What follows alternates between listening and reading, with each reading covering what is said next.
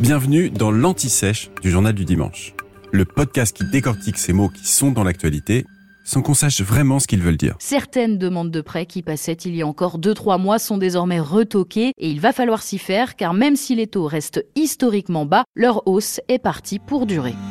Au fait, comment ça marche les taux d'intérêt? Un intérêt, c'est la somme que doit verser un emprunteur, vous ou moi quand on achète un appartement par exemple, à celui qui lui a prêté de l'argent.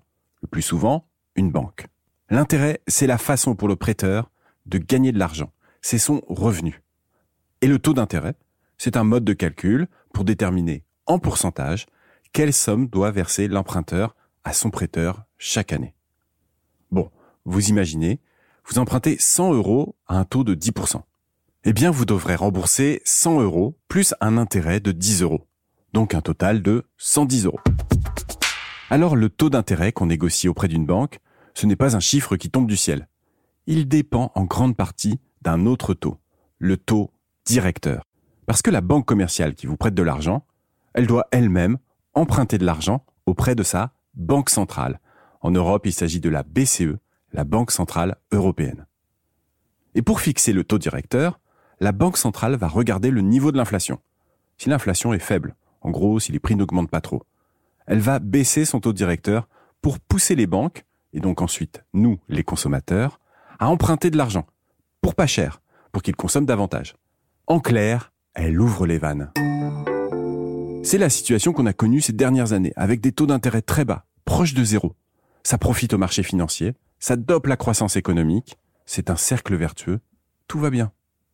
Mais à l'inverse, si pour une raison X ou Y, l'inflation devient trop forte, et c'est justement ce qu'on vit depuis quelques mois, avec les prix qui augmentent, notamment à cause de la guerre en Ukraine. Eh bien, la Banque centrale va augmenter ses taux.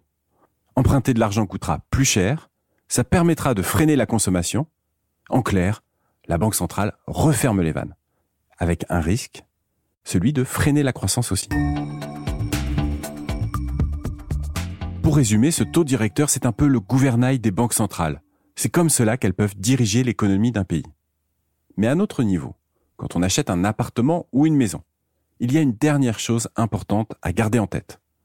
Le taux d'intérêt que va vous annoncer votre banque dépend aussi du risque qu'elle prend en vous prêtant cette somme.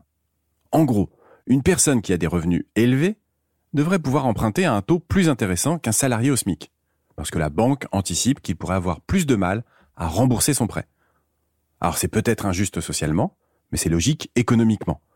Et puis vous connaissez l'expression, on ne prête qu'aux riches. Vous venez d'écouter l'Anti-Sèche du Journal du Dimanche, le podcast qui répond à la question que vous n'osiez pas poser. Je suis Vivien Vergniaud et si vous avez aimé ce podcast, mieux si vous voulez écouter d'autres épisodes préparés par la rédaction du JDD, c'est facile. Abonnez-vous, suivez-nous, c'est gratuit. On vous donne rendez-vous trois fois par semaine en podcast et tous les jours sur le JDD.fr. À bientôt.